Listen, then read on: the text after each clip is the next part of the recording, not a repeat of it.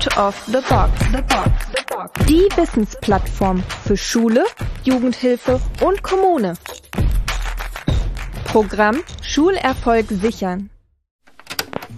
Hallo, hier ist der Anrufbeantworter von Helmut Hochschild. Langjähriger Lehrer, Schulleiter, Netzwerker, Schulentwickler, Unterrichtsberater, kurz langjähriger Schulpraktiker und jetzt Gastgeber von Nachrichten nach dem Piep dem Bildungspodcast für Schule, Jugendhilfe und Kommune, den ihr gerade hört. In jeder Folge suchen wir drei Fragen heraus, die ihr uns hier auf meinen Anrufbeantworter sprecht. Bitte sprich jetzt deine Nachricht nach dem Piep. Hallo, guten Tag. Mein Name ist Madeleine Lehnert und ich bin die Ansprechpartnerin für die Schulsozialarbeitenden des freien Trägers, dem Paritätischen, dem Sozialwerk Kinder- und Jugendhilfe und habe mit Blick auf die aktuellen Umstände in und um Schule beziehungsweise mit Blick auf die aktuellen Bedürfnisse der Kinder und Jugendlichen eine Frage mitgebracht. Und zwar begegnen mir aktuell in den Gesprächen mit Schule häufig die Schlagwörter Lernrückstände, Defizite, Noten sammeln, schwierige Schüler, Priorität haben Mathe und Deutsch und so weiter. Auf der anderen Seite nehme ich Aussagen der sozialpädagogischen Fachkräfte wahr, wie beispielsweise die Einzelfallhilfen nehmen enorm zu. Die Auswirkungen der Krise kommen mehr und mehr zum Vorschein in Form von schwierigen familiären und persönlichen Problemlagen. Die Schülerinnen und Schüler haben starke Motivationsprobleme und so weiter.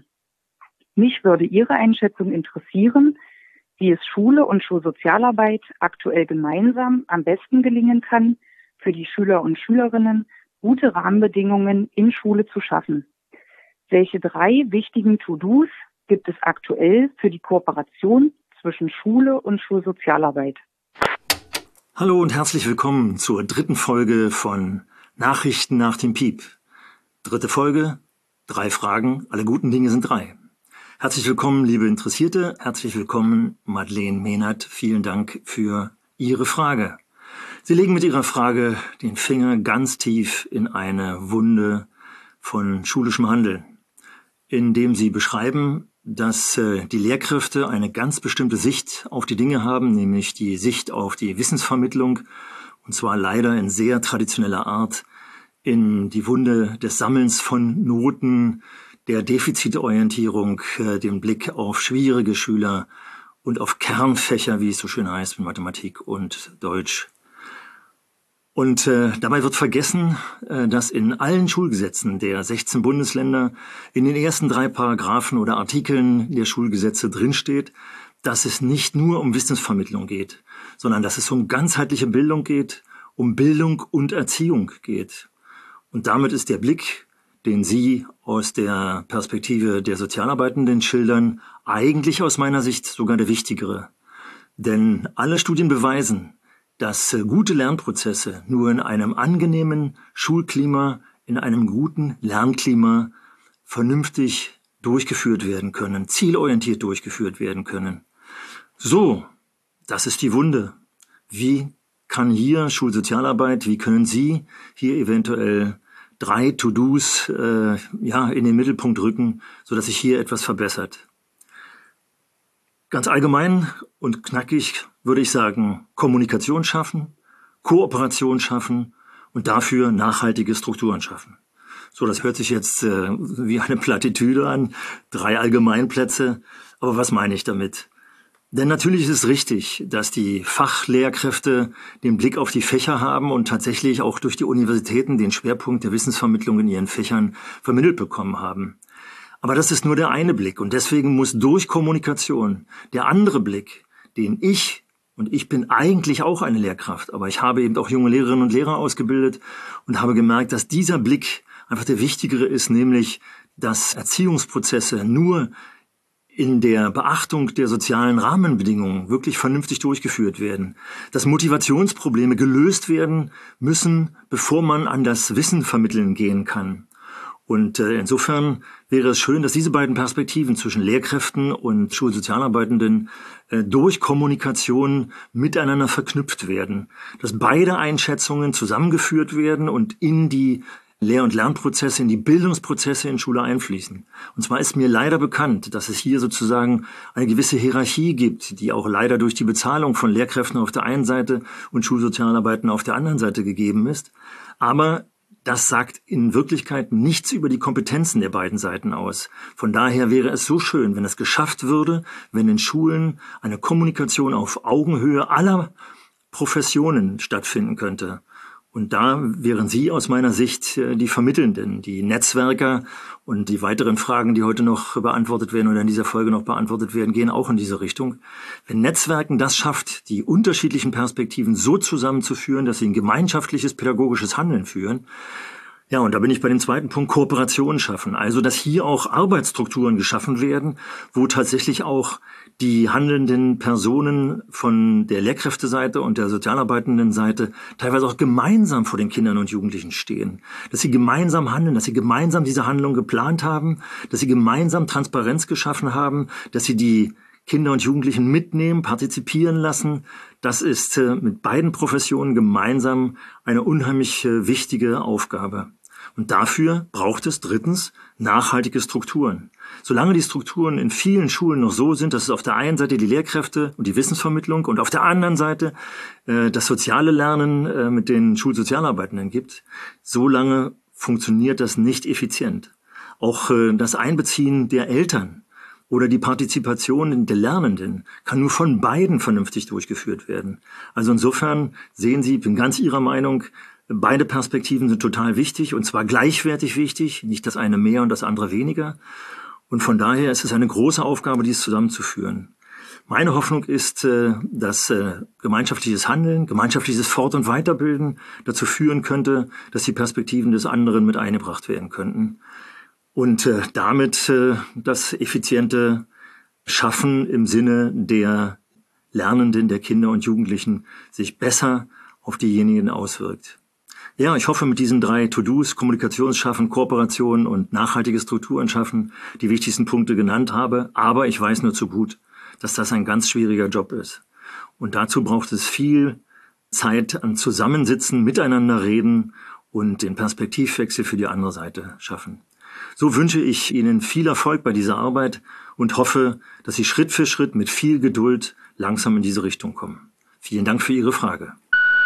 Hallo, lieber Herr Hochschild. Hier ist Peter Meyerhofer. Ich bin die Vorsitzende des Grundschulverbands in Sachsen-Anhalt.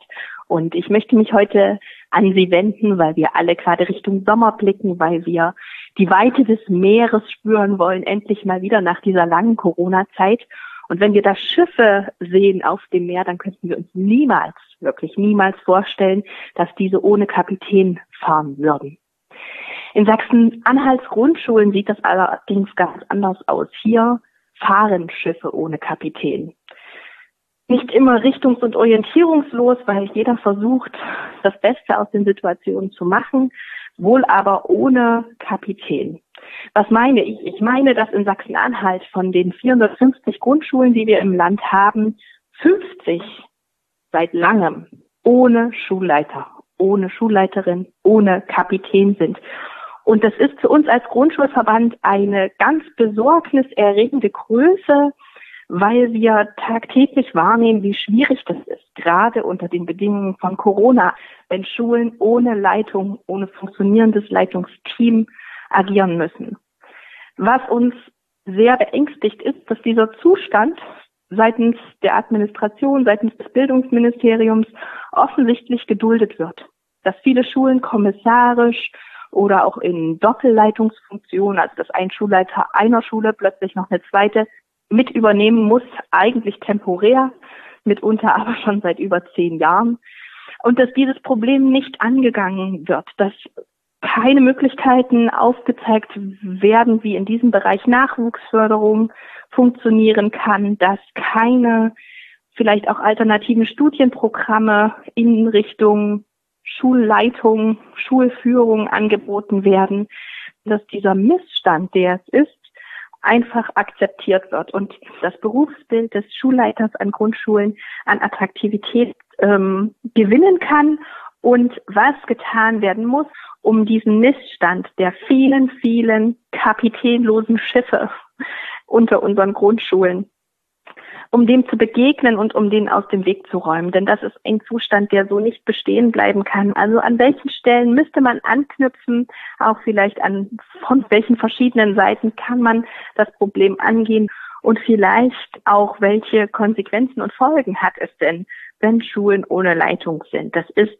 ja ein Problem für alle, nicht nur die Kolleginnen und Kollegen, auch für Eltern, Schülerinnen und Schüler und auch für die Schulträger und die Kommunen, denen der feste, kontinuierliche Ansprechpartner fehlt. Also ich würde Ihnen, lieber Herr Hochschild, wirklich danken, wenn Sie das Thema aufnehmen würden und ähm, hier Gedanken fließen lassen würden, weil das ist etwas, was unbedingt angegangen werden muss und wo ich und wir uns sehr wünschen, dass man hier Besserungen schaffen kann. Ich danke Ihnen, wünsche alles Gute für Sie. Tschüss.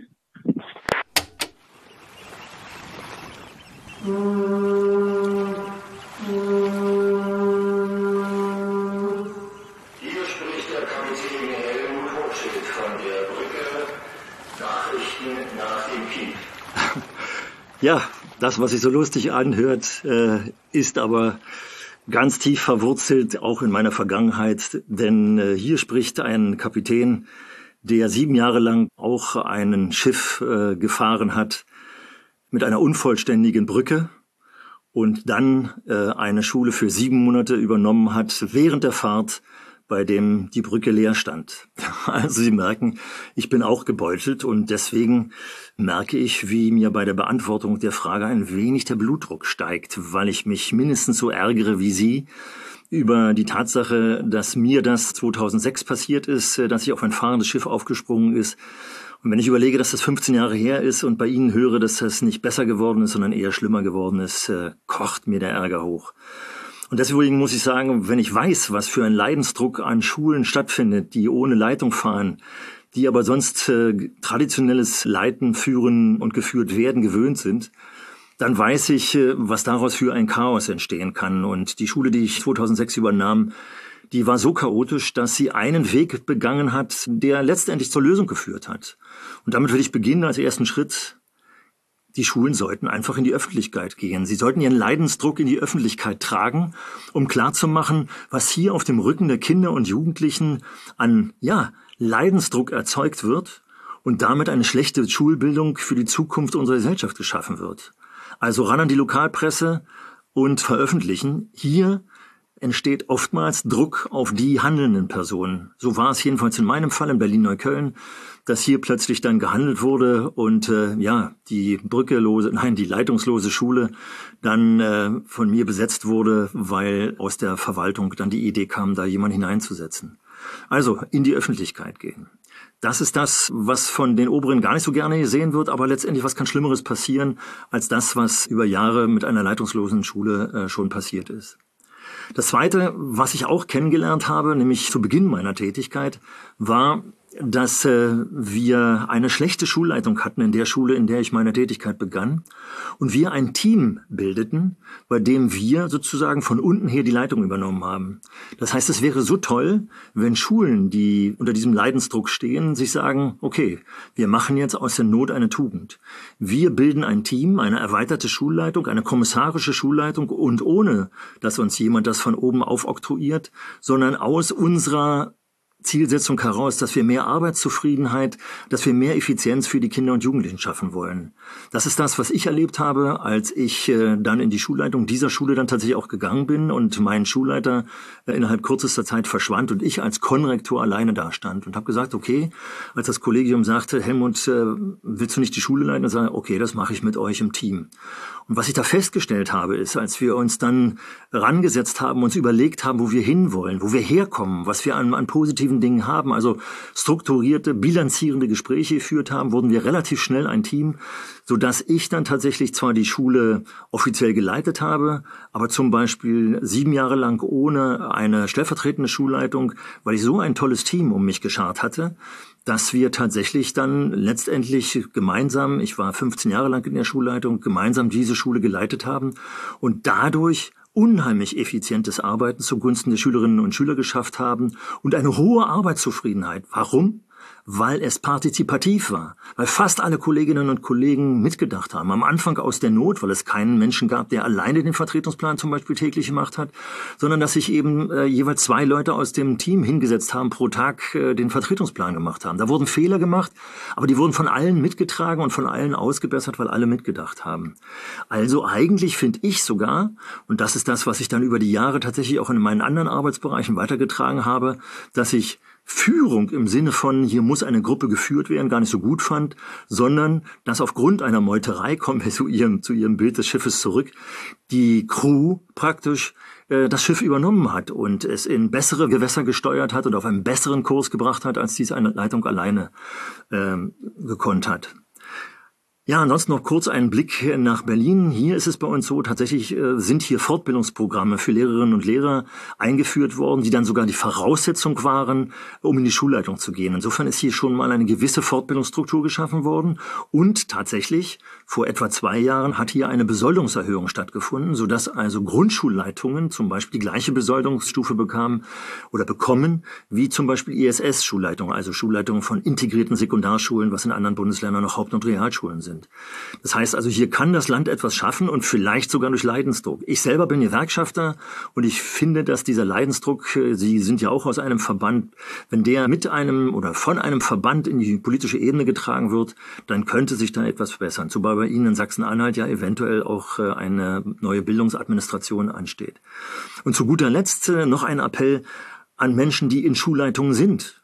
Als äh, es bei mir so aussah, dass ich vielleicht die Schule verlassen würde, habe ich mit dem Team, das wir gebildet haben, es so weit getrieben, dass ich tatsächlich mehr oder weniger von einem Tag auf den anderen, nämlich als ich 2006 da äh, auf dieses fahrende Schiff aufspringen musste, weggehen konnte und die Schule bruchlos weitergeführt äh, werden konnte. Will damit sagen, eine gute Leitung sorgt dafür, dass so viel Transparenz geschaffen wird, dass zum Beispiel auch kann durch einen Unfall oder ähnliches sein, die Schule auch ohne die Person weitergeführt werden kann oder wenn zum Beispiel die die Schulleitung in den Ruhestand geht, dass schon die Nachfolge geklärt worden ist.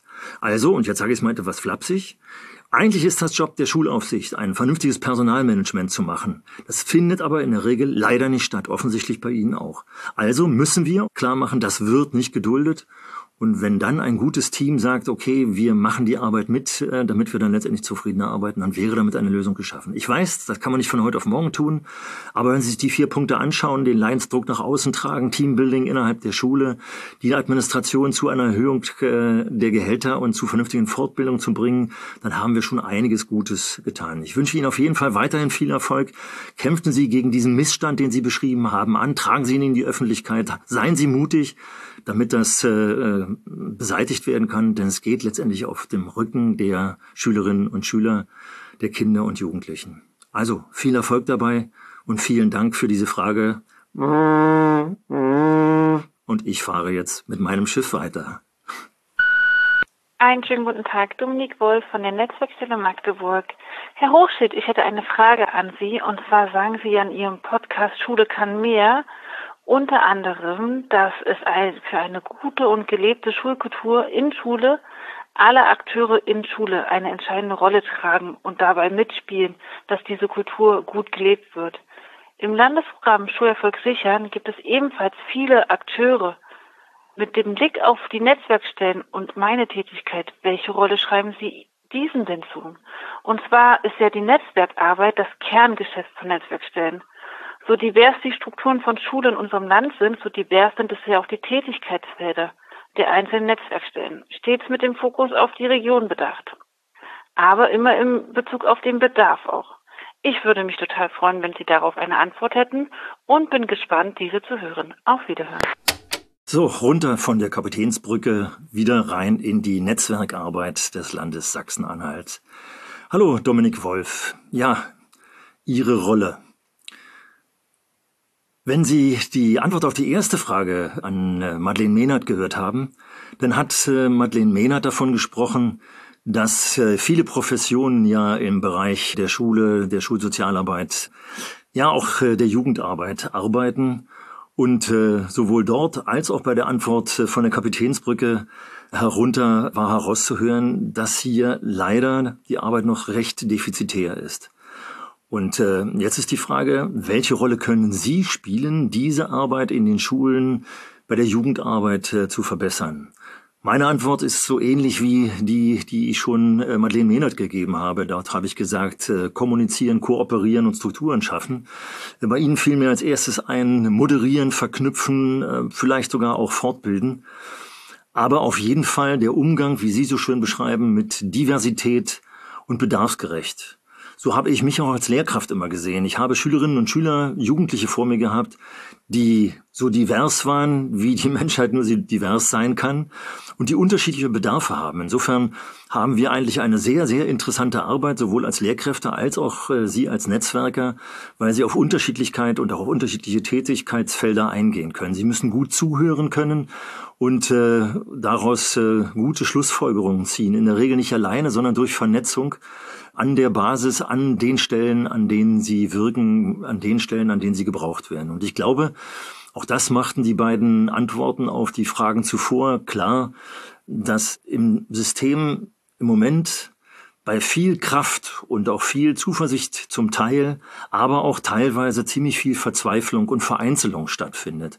Und genau an der Stelle sind Sie als Netzwerkerin, glaube ich, gefragt, diese Vereinzelung aufzubrechen, zu schauen, welche Professionen arbeiten dort an der Basis, die man am besten zusammenführen kann, damit sie effizienter, äh, synergetischer arbeiten.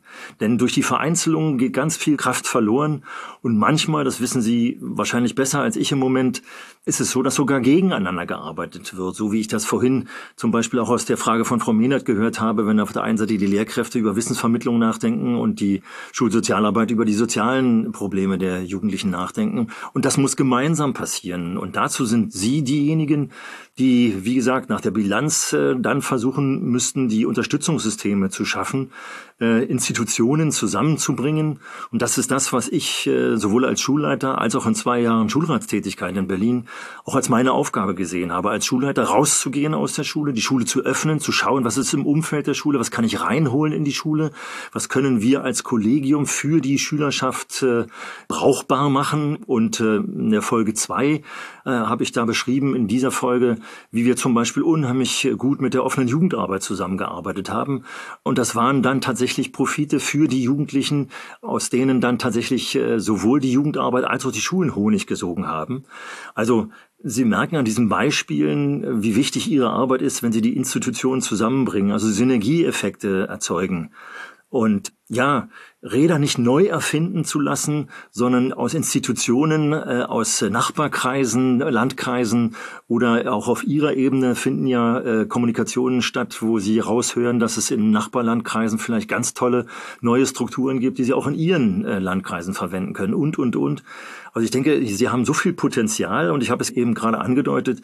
Eigentlich fand ich als äh, Schulrat, dass es auch mein Job war. Also Sie wären Unterstützung äh, für die Schulaufsicht auch habe aber nur zu gut festgestellt und deswegen habe ich diesen Posten damals auch fluchtartig verlassen, weil die Schulaufsicht so zugeballert war mit administrativen äh, Tätigkeiten und geprägt war von preußischer Hierarchie, dass eine gute Vernetzung eigentlich kaum möglich war. Und äh, deswegen finde ich, äh, sind Institutionen, wie Sie sie äh, tragen, wie sie koordiniert werden, von der Koordinationsstelle Schulerfolg sichern, das ist so wichtig, äh, weil die Institutionen, die eigentlich aus meiner Sicht dafür da wären, diese Arbeit nicht tun. Und damit kommt äh, dazu, dass ich den Eindruck habe, wenn ich mit Ihnen kommuniziere, auf Tagungen äh, mit Ihnen Kontakt hatte, kommen dort frische Kräfte, dieses verknöcherte System von Schule, dieses, was teilweise seit Jahrzehnten erstarrt ist, aufbrechen können, durch neue Strukturen, durch frische Denkweise, Prozesse aktivieren können und dann aber letztendlich nach der Aktivierung sie vorantreiben und verstetigen können.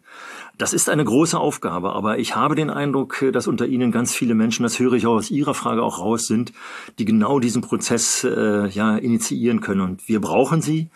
Das sage ich äh, aus der Sicht der Schule und aus der Sicht von jemandem, der in Berlin ganz viele Schulen kennengelernt hat, äh, die richtig tolle Arbeit machen. Und in der Regel machen sie tolle Arbeit, weil sie sich geöffnet haben, weil sie Netzwerke gebildet haben, weil tatsächlich auch Netzwerkunterstützungen wie in Berlin Quartiersmanagement oder ähnliche Dinge, die letztendlich ihren Institutionen äh, in vielem entsprechen, dass sie dabei gefördert wurden und äh, gefordert wurden. Und ja, insofern kann ich mich nur bedanken für Ihre Arbeit, die Sie machen Machen Sie sie weiter gut und bedanken für Ihre Frage in der Hoffnung, dass ich äh, Sie mit meinen Gedanken da nochmal bestärken konnte, dass das, äh, was Sie da so bisher tun, tatsächlich eine ganz tolle Wirkung hat.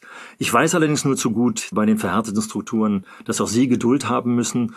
Und meine Hoffnung ist, dass Ihre Institutionen auch so lange finanziert sind, dass diese Geduld auch dann finanziert wird. Also viel Erfolg dabei, viel Kraft und nochmals vielen Dank für die Frage.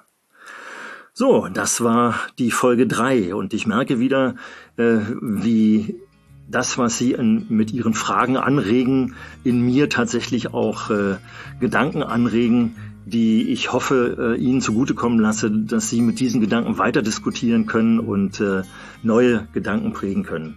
Von daher freue ich mich auf die nächsten Fragen, die da auf den Anrufbeantworter Nachrichten nach dem Piep äh, unter der Nummer 0176 12 576785 gesprochen werden und freue mich dann wieder mit leicht erhöhtem Blutdruck und viel Emotionen, manchmal auch von der Kapitänsbrücke herab, äh, Sie inspirieren zu können, hoffe ich jedenfalls mit einigen Antworten. Und insofern verbleibe ich äh, auf Wiederhören. Bis zum nächsten Mal. Helmut Hochschild.